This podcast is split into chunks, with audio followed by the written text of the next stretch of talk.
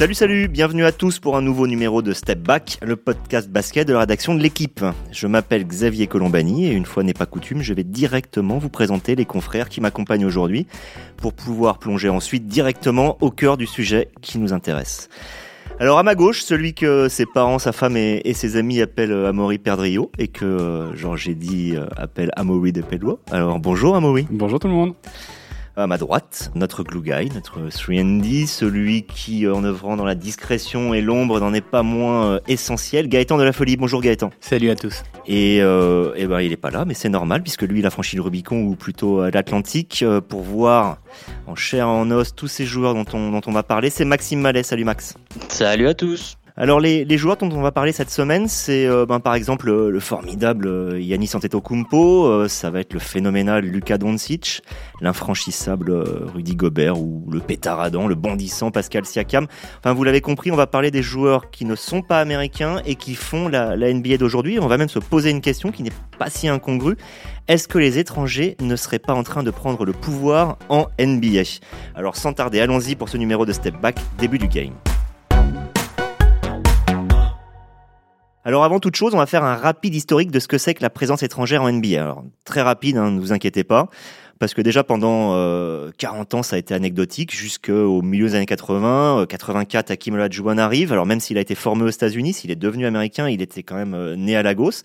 Et avec lui, euh, c'est enclenché quelque chose. On a eu des joueurs, on était à la fin de la séparation entre les mondes pro et amateurs, et des joueurs sont arrivés de bons clubs européens ça a été les pionniers, euh, les Marchiulionis, les, les Petrovic, les Divac, suivis euh, par Kukoc euh, ou, par Sabonis. Il faut savoir qu'on avait environ 25 étrangers en NBA au début des années 90 et ça avait doublé euh, 10 ans plus tard, en 2000, on était à 45-50 et ça avait encore doublé 10 ans plus tard, on était à 90 au début de la saison 2010-2011 et là c'était l'âge d'or. On avait euh, Tony Parker, MVP de la, finale et, champion avec Ginobili en 2007. On avait euh, Pau Gasol, champion avec les Lakers de, Kobe Bryant 2009 et 2010. On avait 2011 euh, Dirk Nowitzki qui, euh, écrase tout, qui fait, la, finale et qui est MVP face à, Miami. Et on s'était dit à un moment que ce serait quand même difficile de succéder à, ces joueurs-là. Or, qu'est-ce qu'on a vu l'année dernière au palmarès? Un MVP grec, Yannis Antetokounmpo, un meilleur défenseur français, Rudy Gobert, un meilleur rookie slovène, Luka Doncic, un, un MIP, joueur ayant plus progressé euh, camerounais, euh, euh, Pascal Siakam. Donc, on en est à, se demander si, si aujourd'hui les, les, les, Américains, en gros, n'ont pas laissé le pouvoir. Alors, je vais, je vais tout de suite poser cette question à Max. Est-ce que cette surreprésentation des étrangers dans le palmarès, c'est quelque chose qui fait causer aux États-Unis? Enfin, je veux dire, est-ce qu'on en parle? Est-ce qu'on s'en réjouit? Est-ce qu'on s'en inquiète? Est-ce que c'est sujet de débat? Oui, c'est sujet de débat. C'est vrai que l'internationalisation euh, qui est souhaitée euh, par la par la NBA euh, en tant qu'entité pour pour se développer, c'est quelque chose qui est réel, qui qui arrive. Euh, peut-être même que, que James Harden s'est senti un peu mal aimé par ses, ses propres journalistes américains, puisque une grande majorité de journalistes américains votent pour les pour les trophées face à Antetokounmpo. Donc oui, oui. Et puis après, on parle plus des joueurs en particulier que de d'avoir à l'œil une vague euh, mondiale qui va euh, un petit peu recouvrir la NBA. On, on plus à s'ébobir des, des performances de, de Doncic, d'Antetokounmpo, de Embiid, de Gobert, de, de tous ces joueurs-là dont dont tu as parlé. Donc voilà, c'est on, on est plus à se se régaler de, de leur niveau qu'à se dire ah mince c'est quand même fou que les joueurs internationaux soient en train de prendre le dessus. Ce qui est intéressant, euh, tu l'évoquais, Max, c'est que la NBA effectivement pousse à cette internationalisation de la ligue euh, à l'étranger parce que c'est des parts de marché, c'est une diffusion, c'est euh, des produits dérivés. Et il y a dans les pionniers que tu évoquais, Xavier, faut aussi citer Yao Ming, qui a été énormément mis en avant par la NBA dans les années 2000. Alors certes, c'est un joueur incroyable, hein, 2m30, des mains en or, mais qui a peut-être été surmédiatisé par rapport à son apport concret dans le jeu. Non, attends, je vois euh, Amaury qui. Euh, ça reste un joueur extraordinaire, il n'y a pas de souci. Mais il était euh, dans les top votes à chaque fois All-Star Game parce que le public chinois votait. Il, a, il, jouissait d'une aura et d'une médiatisation qui était un peu au-delà de son niveau parce que ça permettait à la NBA de s'exporter en Chine et de s'ouvrir la voie vers la Chine. Il est rentré au Hall of Fame sans problème. Chris Webber attend toujours, par exemple. Je suis presque certain que j'empiète sur une, sur une question de, Xavier, mais il faut pas oublier que cette, cette volonté de s'ouvrir à, l'extérieur du monde, en fait, elle, existe depuis très très longtemps. Je disais ce matin une, phrase de, de, David Stern il y a 10 ans, qui disait il y a 10 ans, je vous parie qu'il y aura des franchises NBA en Europe, et vous pourrez m'envoyer les cartes postales alors c'est pas le cas, mais David Stern ayant été le commissionneur de, de, la NBA, c'était sa volonté de s'ouvrir au monde, notamment parce qu'il craignait que la NBA à un moment donné économiquement euh, finisse par s'essouffler et donc avait besoin d'aller conquérir ces marchés-là. Et le basket européen incarnait euh, peut-être la, meilleure rivalité possible en termes de basket avec euh, le basket américain. Et donc tout en allant piocher des, des, talents et, et, du basket, on va dire, académique pour venir l'importer aux États-Unis, ça lui permettait de, de, de s'ouvrir économiquement. Donc finalement, euh, ça servait un peu à tous les, étages. Et aujourd'hui, c'est un peu la, conséquence de, cette ouverture. Et ben au final, on a des joueurs qui ne rêvent que d'une chose, c'est d'aller jouer en NBA. On a un basket européen qui ne cesse de se rapprocher du basket NBA pour essayer justement de servir ces rêves-là. Et donc, ben, fatalement, les joueurs européens ou mondiaux euh, vont euh, en NBA. Il y en a forcément de plus en plus. Mais il faut faire quand même une différence entre le nombre le, fait d'avoir quelques représentants de chaque gros pays pour pouvoir avoir une personne qui va être mise en avant et vendre des droits télé, vendre, des produits euh, et du merchandising, et le fait que les joueurs dominants deviennent peut-être des joueurs américains. Alors, je repose la question, euh, Max. Est-ce que, pour paraphraser un mauvais slogan euh, politique français qui, disait la, France aux Français, est-ce que là-bas, il y a, y, a, y a, une sorte de mouvement, l'Amérique aux Américains, ça va, on en a un peu marre? Non, euh, vraiment pas, euh, parce que le, le, le basket, c'est beaucoup aussi de fanbase, euh, comme beaucoup de sports, local. Donc eux, ils supportent les joueurs de leur équipe.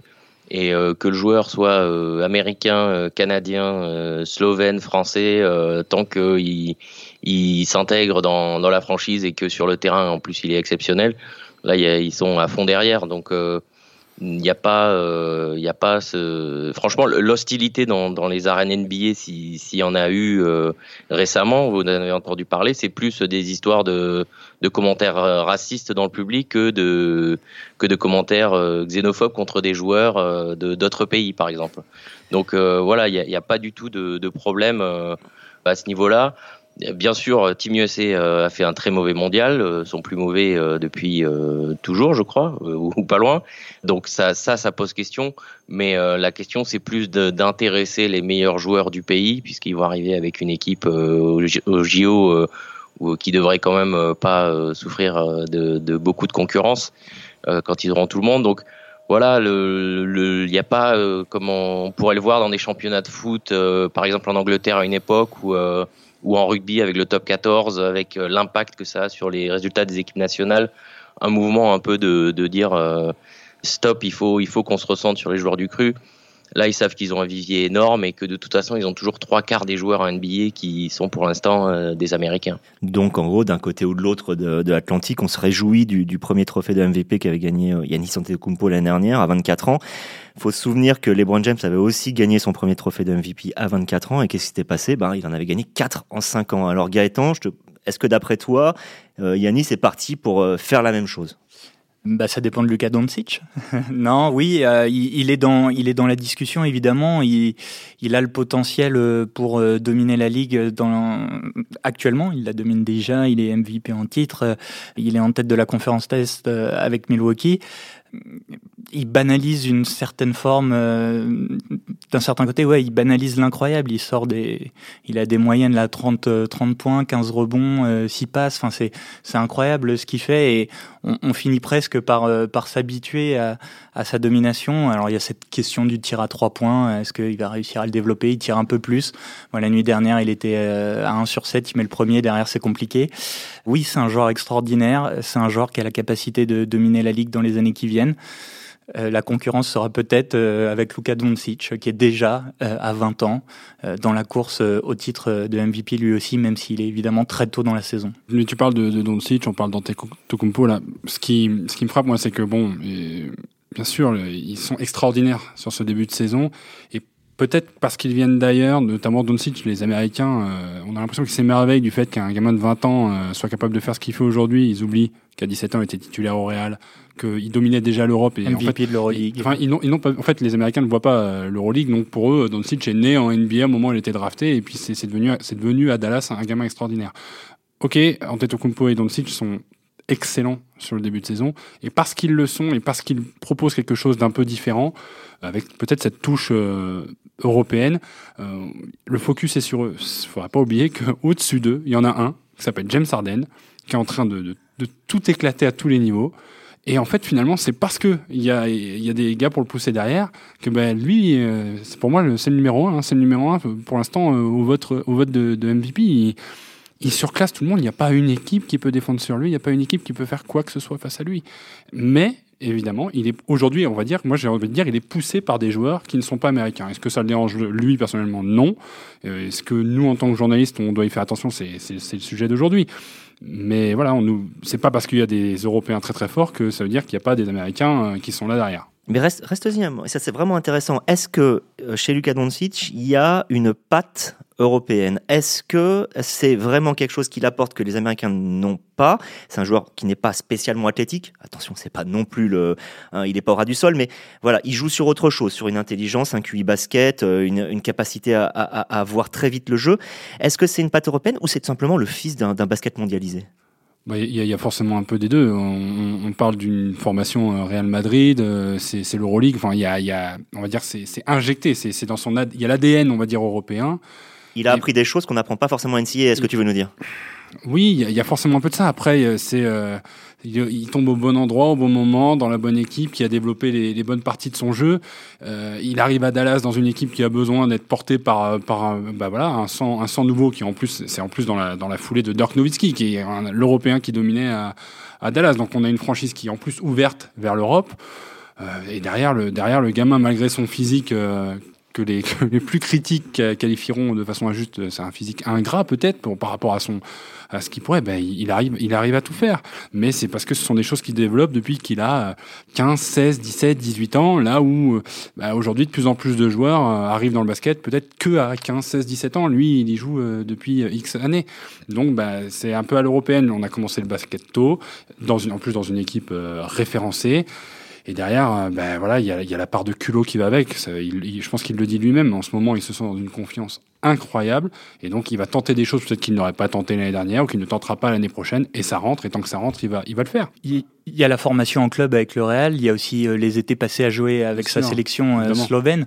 En 2017, il est dans le 5 majeur. Il est champion d'Europe avec la Slovénie.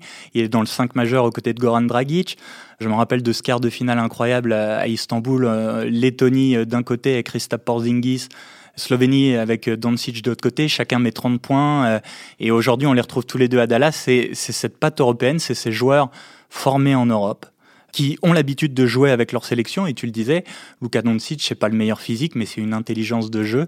C'est une faculté à faire le bon choix dans un temps très court à chaque fois qui est assez exceptionnel. Il, me semble, pour, pour, pour, terminer, il avait eu une phrase, il me semble, site en, en pré-saison ou début de saison. Il disait lui-même qu'il trouvait ça presque plus facile de jouer en NBA que de jouer en Europe parce que plus d'espace, parce que plus de, ça court plus vite. Donc ça, en fait, ça sert ses qualités.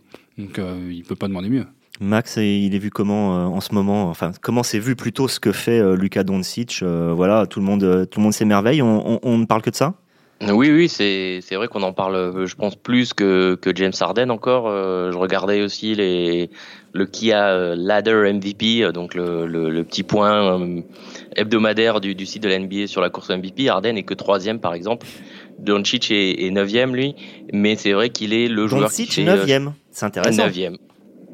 Et c'est vrai que mais c'est un des joueurs qui fait le, plus causer en ce début de saison parce qu'il accumule les, les triples doubles, qui euh, voilà, qui, que Dallas est aussi euh, des meilleures performances que l'an dernier. Après, l'an dernier, ça s'était un petit peu gâté euh, après deux mois de compétition, donc on verra si, ça tient cette saison.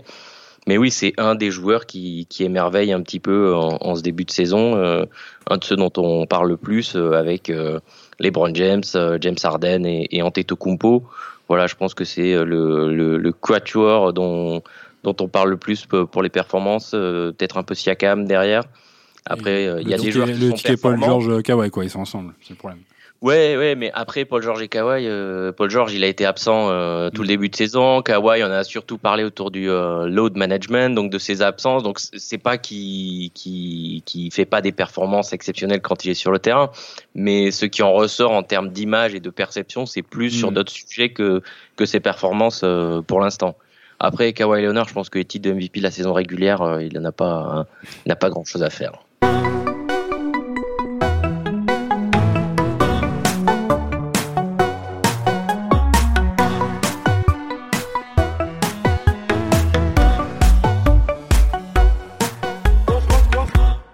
Là, on a parlé beaucoup du trophée de MVP, ce qui est normal, puisqu'on essaye de voir si les étrangers ont, pris le pouvoir, mais on peut le voir aussi un petit peu dans ce qu'on appellera le nombre au sommet, c'est-à-dire euh, sur les nouveaux All-Stars depuis deux ans, il y a quand même cette stat qui est quand même assez signifiante. Sur les 11 nouveaux All-Stars depuis deux ans, il y en a 7 qui sont étrangers.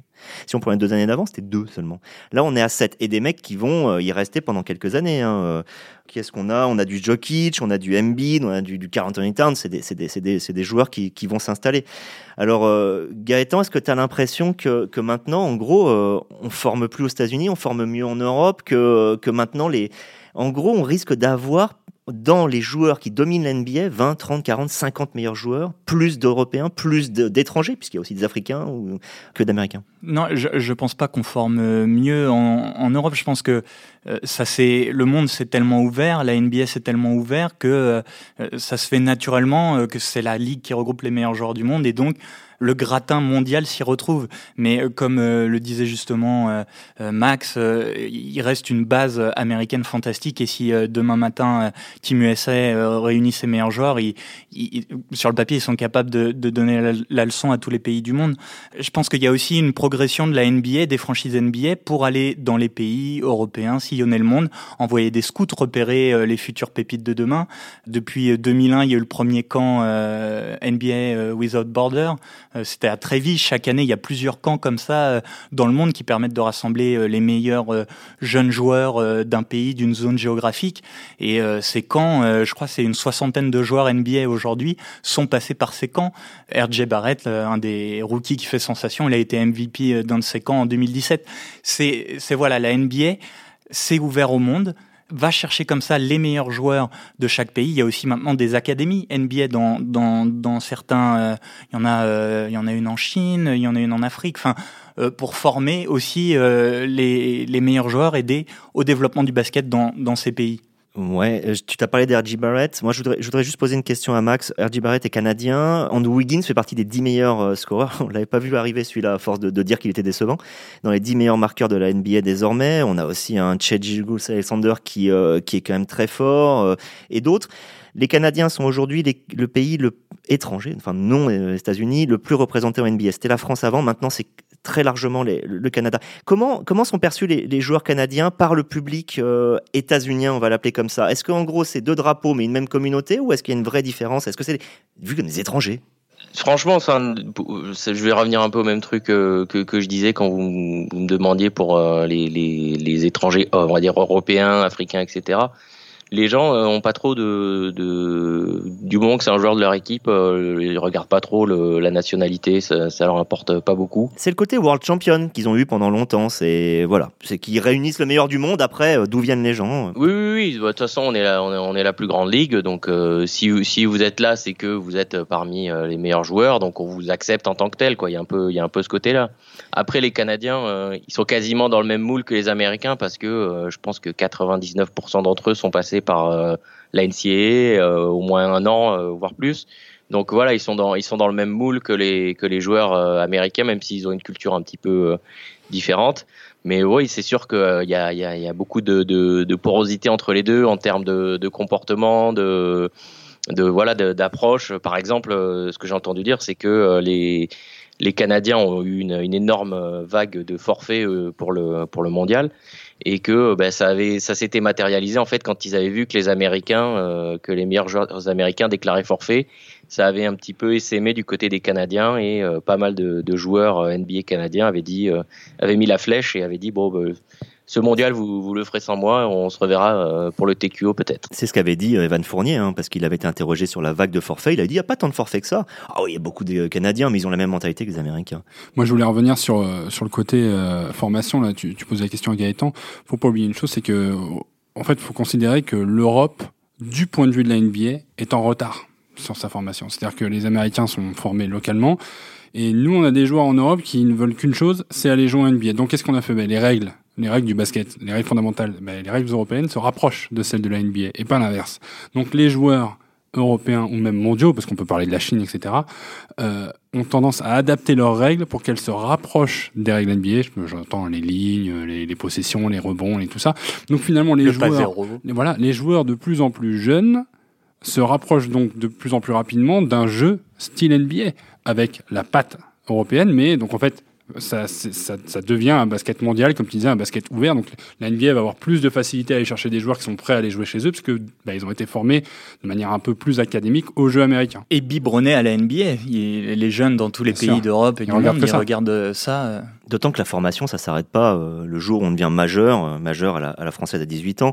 C'est de la pré-formation, de la formation, de la post-formation. Là, ils font tous la post-formation aux États-Unis, puisque quand on arrive à 18 ans et quelques mois, on n'est pas un joueur fini. On le voit, il y en a plein qui jouent pas trop finalement les premières années et qui euh, vont se développer et qui parfois, même quand ils n'y arrivent pas, ils reviennent en Europe, s'aperçoivent qu'ils ont progressé, alors qu'à une époque, on disait que si on ne jouait pas en NBA, on ne progressait pas. Ce qu'on voit quand même, et là, je, je laisse la question ouverte à qui veut la prendre, mais c'est que sur certains postes, et je pense à un poste en particulier, le poste de pivot, si on prend tous les meilleurs joueurs, puisqu'on dit est-ce que les étrangers prennent le pouvoir en NBA, ce ne sont que des joueurs non américains.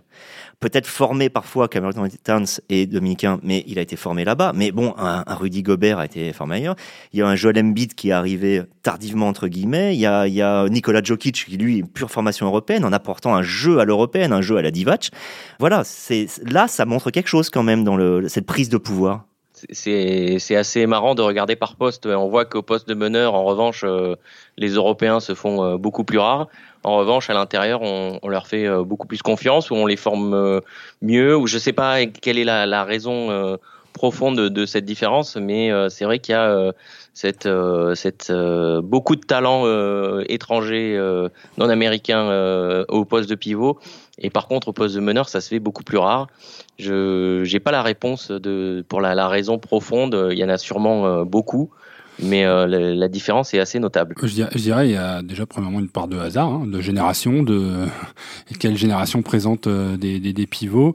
Et après, je, je sais pas, je, je là c'est vraiment, je, je m'avance peut-être un peu, mais je prends l'exemple d'un Kevin Durant qui fait 2m15 en Europe. 2m9. De, ouais, ouais, on va, officiellement, on va, on, peu importe, mais vu sa taille, est-ce qu'en Europe, on n'en aurait pas fait un poste 4, poste 5 directement Là où aux États-Unis, à partir du moment où on commence à ouvrir le jeu aussi sur le tir extérieur, euh, sur la vitesse de course, et que le joueur lui-même n'exprime pas vraiment l'envie d'aller charbonner euh, près du panier, bah finalement, on a beaucoup plus de joueurs, je pense, euh, américains ou états-uniens, qui vont être très grands, mais qui n'ont pas envie d'être enfermés dans, dans, ce profil de jeu où on est près du panier et on, maintenant on se tape le sale boulot. Alors que bah, en, en Europe, effectivement, un joueur de grande taille, rapidement dans les clubs à jeune âge, va être un peu formaté sur le sur le jeu intérieur et, et au final bah, est-ce que c'est pas est-ce qu'il n'y a pas voilà, une, une enfin plus qu'une coïncidence, une relation de cause à effet. Moi, des je pivots, pense que des pivots qui s'écartent pas, comme Clint Capella, Rudy Gobert, euh, Ivica Zubac, euh, des, des, joueurs qui sont plus dans la raquette, quoi. Voilà, qui, qui, qui, qui, savent que le jeu est aussi euh, près, près du panier parce qu'on leur a appris tôt et que et qui prennent du, du plaisir à, à faire à jouer le basket comme ils le jouent. Après, évidemment, ils voilà, il y a le contre-exemple par exemple avec un, Nicolas Vucevic, mais au final, Vucevic, il commence d'abord par jouer intérieur et puis parce que la NBA le, lui propose, il va euh, s'extérioriser. Mais les intérieurs hors États-Unis ont plus tendance, je pense, à, voilà, à apprendre ce que c'est que le jeu près du panier. Et je, pas sûr que ça soit automatique euh, chez les Américains. Mais c'est vrai, et pour illustrer le fait que les, étrangers, euh, réponse à la question, ont-ils pris le pouvoir euh, en NBA, au-delà du débat autour du MVP avec deux Européens parmi les favoris, il y a plusieurs équipes qui sont articulées autour de joueurs majeurs étrangers. C'est ça qui est, c'est plus seulement un pionnier par-ci par-là, un Tony Parker, un Marc Gasol, un Andrei Kirilenko. C'est vraiment, il y a des équipes où il y a deux, trois joueurs étrangers, les Sixers, Ben Simmons, Joel Embiid. Moi, j'ai trouvé, j'ai trouvé cette stat dont je sais pas quoi faire en fait, parce que parce que c'est difficile de l'analyser, mais pour autant, elle est quand même assez forte. Il y a euh, huit équipes, je retrouve exactement. Non, il y a neuf équipes dont le meilleur marqueur n'est pas euh, américain. Ces neuf équipes sont dans les 16 meilleures. C'est-à-dire qu'elles sont dans les qualifiés potentiels en playoff. Alors je ne sais pas si ça peut analyser pour dire qu'en gros, si votre leader est étranger, vous jouez mieux. C'est pas aussi simple que ça, évidemment. Mais ça montre que sur la qualité apportée peut-être par les, les, joueurs étrangers, il y, y, a, quelque chose à, à, faire. Et en plus, c'est pas terminé parce que là, on, a, on parlait des pivots, donc de Joel Embiid. Il y a des grands pivots africains. On se souvient d'Ikembe Mutombo. On, se souvient d'Akimola Juwan. Il y a des territoires encore que la NBA essaye de, conquérir et qui pourrait, qui pour l'instant n'apportent que quelques joueurs de façon sporadique, que sont donc l'Afrique et l'Asie, mais qui peuvent encore se développer. Max, on a l'impression qu'on est qu'au début d'un mouvement finalement. Ouais, on est ou alors au milieu. On a, on a, on va dire, on a l'Europe maintenant. C'est, c'est un, un, tunnel qui fonctionne bien pour amener, euh, amener beaucoup de talent. Et, c'est vrai que maintenant, euh, dans la logique de la ligue, on en parlait plus tôt, euh, qui, je pense, n'est pas prête de, s'arrêter d'aller à l'international parce qu'on a vu par exemple que les audiences du début de saison sont en baisse aux États-Unis, donc euh, la capacité à, attirer et avoir de l'audience à, l'international euh, va être euh, toujours aussi importante et peut-être même de plus en plus. Donc oui, avoir des joueurs de, Chine, d'Inde, ça, va être quelque chose que, la ligue va vraiment chercher. On, voit, il y, a y a des matchs là-bas, il, y a, il y a des camps d'entraînement aussi là-bas. Voilà, on, cherche vraiment à euh, aussi euh, amorcé, on va dire, cette, euh, cette pompe-là pour envoyer également des joueurs là-bas. Et c'est vrai qu'on peut s'attendre à, avoir un horizon 10-15 ans, peut-être 50% de, de, de, joueurs étrangers. C'est possible. Après, aux États-Unis, il y a beaucoup de réflexions pour, j'en reviens un petit peu à ce dont on parlait tout à l'heure, beaucoup de réflexions plus, pas forcément sur la formation au dernier niveau, lycée et, euh, universitaire, mais plus euh, ce qu'ils appellent AAU, c'est-à-dire chez les très jeunes joueurs, où là on s'interroge un petit peu sur qu'est-ce qu'on leur apprend exactement, euh, et où ça rejoint un petit peu ce que disait Amaury, où ça va être un basket où on va plus chercher la gagne à tout prix, et donc ça va être un jeu assez, assez foufou et qui va être inspiré de beaucoup de tirs extérieurs que quelque chose de, de posé où on va chercher l'intérieur, etc. Donc voilà, tout ça se recoupe un petit peu euh, avec, euh, avec cet aspect-là, euh, cette, cette formation chez les jeunes où on forme pas, on fait des équipes pour essayer de gagner, en fait, dès les plus jeunes. Amaury, tu me parlais euh, juste avant qu'on enregistre le podcast, et je trouvais ça assez intéressant. Ça peut être aussi une ouverture euh, passée sur notre euh, Il y a aussi des, des, des, gens qui sont désormais au-delà du parquet, juste à côté, dans les dirigeants d'Ivac Jovakovic à Sacramento et compagnie. Mais il n'y a eu qu'un seul entraîneur étranger, et encore ça n'a pas marché, c'était Kokoskov. Mm Phoenix l'année dernière a été viré, il est redevenu assistant désormais. C'est là aussi un nouveau territoire à, à, franchir, à, à explorer pour les étrangers? Et puis ça va se faire, ça va se faire sur le, sur le long terme, tout doucement. On pense aux, je pense que ça va passer d'abord par les assistants. Hein. Popovic euh, sait se faire assister de, de, Messina. Il y avait David Blatt. Euh. Sauf qu'il a, il lui a pas laissé la place. Messina a postulé ailleurs et n'a jamais trouvé. Finalement, il retourne en Europe. Oui, bien sûr. Mais, mais bon, c'est, je pense qu'il faut, il faut, il faut hum, voir ça comme comme l'arrivée en fait des, des premières grosses générations d'Européens comme euh, Parker, Parker, les Gasol, Nowitzki ont ouvert la voie au niveau des joueurs. Et je pense que le savoir-faire technique européen, de par les bons résultats, de par la bonne formation, de par les résultats en Coupe du Monde, des choses comme ça, ben, ça va d'abord passer par des intégrations dans les, chez les assistants, dans les Summer League, ça commence à se faire. Et puis un jour, je pense qu'un jour, on finira par avoir euh, un, un entraîneur européen ou étranger qui aura une vraie chance dans une franchise NBA et qui sera peut-être en, position de, gagner quelque chose. N'oublions pas que qu'on a des, des, des, des, assistants coach ou des coachs qui sont passés par des pays européens avant de, de venir en, NBA. Atkinson, il me semble, hein, du, du, côté de Brooklyn. Donc voilà, donc, donc bah, finalement, ça veut aussi dire que euh, la, la, la NBA euh, sait aller chercher déjà un peu euh, des notions d'expérience à droite à gauche. Alors, ils ont un tel vivier euh, technique et puis de, coach à tous les niveaux qu'il faut savoir aussi récompenser cette formation-là. Mais à un moment donné, fatalement, comme un Antetokounmpo a, a brisé le plafond de verre euh, récemment, on va finir par avoir un, coach qui, saura en fait amener euh, bah, cette patte-là et puis on, le reconnaîtra, on, le reconnaîtra en tant que tel. Enfin, en tout cas, j'en suis convaincu. Après, je, je, je pense pas que ce soit super progressif au sens où c'est souvent quand les ici on parle des, des grandes ligues américaines, on dit c'est des copycat leagues C'est-à-dire que des ligues où on copie beaucoup ce qui réussit. Donc, il va falloir qu'une équipe euh, dégote un entraîneur européen, surprenne un peu et qu'on l'attende pas trop, qu'elle fasse genre une, euh, demi-finale de conférence ou une finale de conférence. Et là, les, les, toutes les directions vont se dire ah mince, finalement, les, coachs européens, ça peut le faire. Et, tout à coup, on va voir essaimer comme ça euh, des coachs avec des profils un peu similaires. Ça s'est passé par exemple en NFL où euh, Saint-Louis est allé chercher un entraîneur qui avait 31 ans, ce qui paraissait euh, complètement fou. Euh, Saint-Louis, par contre, les Rams de Los Angeles, ils étaient à Saint-Louis avant. Il est allé chercher un entraîneur de 31 ans, un esprit très offensif. Et depuis, on a vu 5, 6, 7 entraîneurs avec le même profil arriver. Donc, voilà, dans, ces ligues, tout à coup, il y a quelque chose qui se trame, qui se trame, qui se trame, et tout à coup, le, barrage cède. Et euh, donc, on peut, ça peut mettre 2, 3, 4, 5, 10 ans, mais quand ça va arriver, ça risque d'arriver de manière plus forte qu'on ne l'attend. Ce sera pas progressif, je pense. Bah, je propose qu'on termine comme j'avais fait la, la, semaine dernière. Peut-être que ça deviendra un gimmick euh, par une question, messieurs. Ce sera oui ou non. Si demain on faisait ce fameux All-Star Game américain versus non américain, vous pensez que qui gagne cette année? Alors je sais pas qui gagne, mais euh, c'est vrai que c'est quelque chose qui revenait souvent ben, dans, dans, les années 2000, début des années 2010, où on avait tous nos Européens fétiches, euh, Parker, Nowitzki, Gasol, et on avait envie pour relancer le All-Star Game de cette opposition euh, américain contre étranger, comme euh, comme ça se fait pour euh, pour le Rookie Games désormais d'ailleurs. J'adorerais voir ça. Est-ce que ça relancerait la compétitivité de l'événement? Peut-être, je sais pas, mais c'est un truc que j'aimerais voir tenter. Qui gagnerait? Dur à dire. Ouais, j'irai avec euh, les, les, étrangers quand même. Un petit 5, euh, Ben Simmons, Doncic, euh, Siakam, Antetokounmpo et on met qui en 5 Embiid Embiid. Bon. Ou Gobert. Peut être pas mal, hein. Euh, moi, je vais faire une fausse réponse. Pour, pour moi, peu importe qui gagne en fait, euh, tant que ça se fait. Voilà, je pense que. Et, et J'aimerais le voir.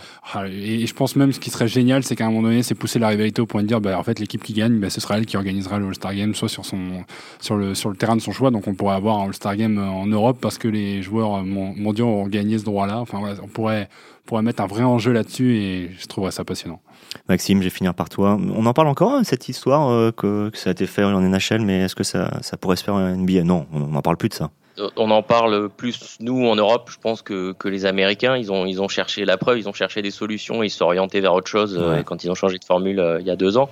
Après, le, le, joueur des, le, pardon, le match des, des, joueurs de première et deuxième année, rookie sophomore, se fait sur un format USA euh, reste du monde. Donc euh, voilà, c'est quelque chose qui est, qui est peut-être envisageable, euh, pas à court terme, mais, mais à moyen terme.